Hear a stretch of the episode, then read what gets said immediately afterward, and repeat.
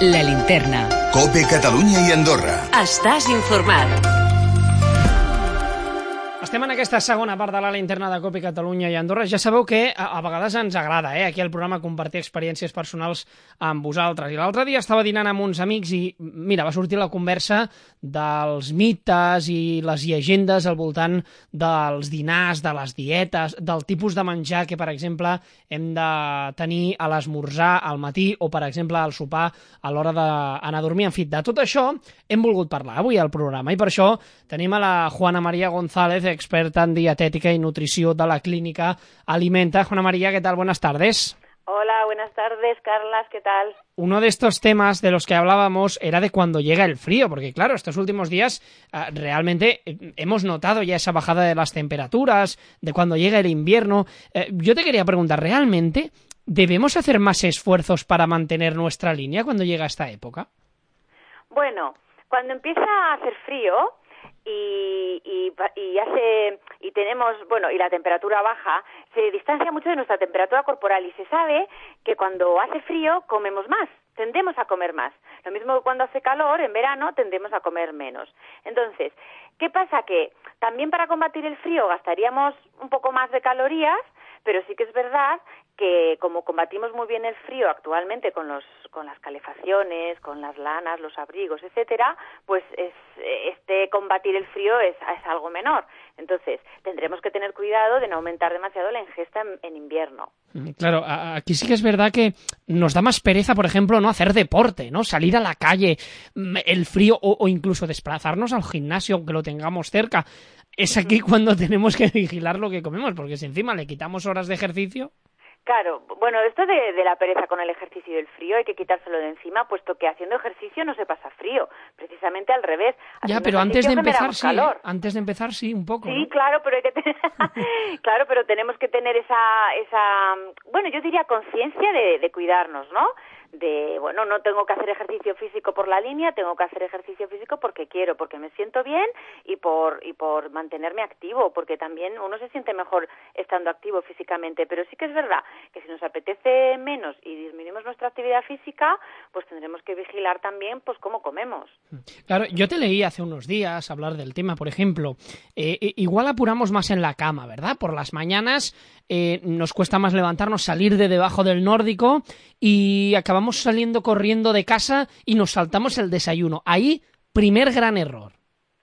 Sí, yo diría que yo diría que sí y eso que hay personas que, que no tienen costumbre de desayunar, pero es buen hábito intentar comer algo nada más levantarse puesto que nos previene de hambre más mmm, a lo largo del día, nos ayuda a ajustar la ingesta y también nos, nos prepara mejor para enfrentarnos a, a todo mmm, el, trabajo mental que tenemos que, hacer durante la mañana. Claro, partimos de la base que normalmente ya se dice, no deprime esta época, pero sí que los ánimos decaen un poquito más por el hecho de hacer frío, por el hecho de ser de noche. Si eso no lo acompañamos con una buena alimentación, aún nos sentimos más decaídos, ¿verdad? Aún nos sentimos más, más pesados con nosotros mismos, más lento en todo, en todo lo que hacemos, ¿no? Claro, es, es verdad que, que si descuidamos nuestros hábitos y comemos mal o comemos poco, poca verdura, poca fruta, Mm, pues podemos mm, sentir que perdemos fuerza, que, mm, que, tenemos menos energía y al final yo siempre digo que es una rueda que, que hay que ir alimentando. Pues si comemos peor y dormimos menos horas y dormimos peor, pues nos sentimos peor. Comemos peor, el peso se, se va perjudicando. Pues no, vamos a poner nosotros un input de energía y vamos a intentar mantener pues un, unos ciertos hábitos, eh, intentando pues eh, que no se afecten mucho pues nuestros hábitos diarios con el frío, todo y que bueno, se ven afectados. Oye, la dieta mediterránea a mí mm, igual yo estoy equivocado, pero me sabe mucho como a verano, ¿no? Me recuerda mucho al verano. Eh, ¿Debemos seguir manteniendo esa línea o debemos sobre todo es muy importante incorporar alimentos de temporada, alimentos que, claro. que sean de ahora? Claro, efectivamente. Lo que es verdad es que los alimentos vegetales se pueden preparar de muchas maneras. El gazpacho es muy propio del verano y apetece poco en invierno.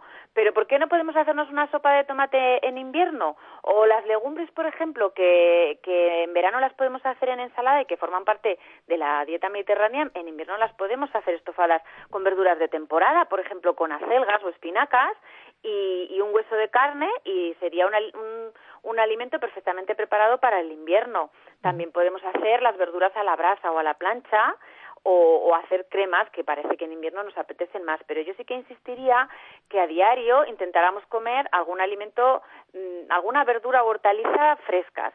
La, si nos molesta que estén frías, pues las atemperamos y, que no estén tan frías y las preparamos en una ensalada que en lugar de estar a 4 grados, que es lo de la nevera, pues que estén a, a 15 o 20 grados. Claro que sí. Oye, por cierto, déjame decir, eh, yo he dicho alimentos de temporada. Cuando digo alimentos de temporada no me quiero referir a polvorones o a turrones que ya encontramos en los supermercados. Que aquí hay mucho listo y luego dice, hombre, es de la temporada, claro. Claro, de la temporada fabricado, ¿no? Diría yo, pero no de la temporada obtenido de, de, la tierra, ¿no? Lo fabricamos nosotros y está muy rico, pero estos alimentos fabricados siempre tienen más más sal, más más azúcares, más grasas y esto pues hay que está digamos arriba de la pirámide, hay que consumirlos con con mucha moderación, que la moderación no no suele ser una vez al día, suele ser una vez a la semana o 15 días o una vez al mes. Oye, eh, em, hablábamos antes de mitos y de leyendas, lo comentaba justo antes, pues que había tenido en esta conversación con amigos, y hablamos, por ejemplo, de la pasta, de los espaguetis, de los carbohidratos, de que si por la noche son muy malos porque engordan. engordan. Mm, ¿Realmente es así o no son tan malos como parece? No, ningún nutriente es malo y los carbohidratos, los pobres tienen, tienen un mito encima que, que, es terrible, pero no es así. Lo que engorda es, es no vigilar la cantidad que comes. Mm.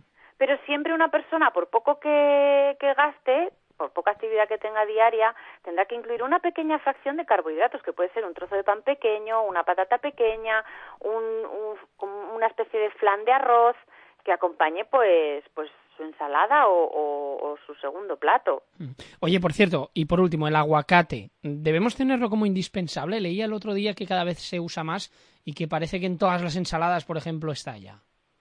Bueno, el aguacate es un alimento vegetal, es rico en, vitamina E y, en ácido leico.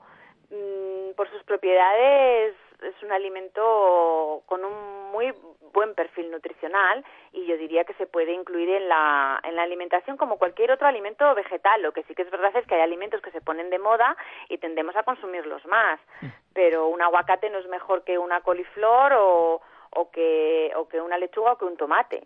Estas conversaciones siempre acaban igual. Al final, la clave de todo es vigilar aquello que comemos y vigilar, sobre todo, muy importante, las cantidades, porque a veces decimos que comemos comida sana, pero nos estamos comiendo una olla entera, con lo cual ahí se complica la cosa. Juana María González, experta en dietética y nutrición de la Clínica Alimenta, muchísimas gracias y buenas tardes. Gracias, Carlas. Un saludo.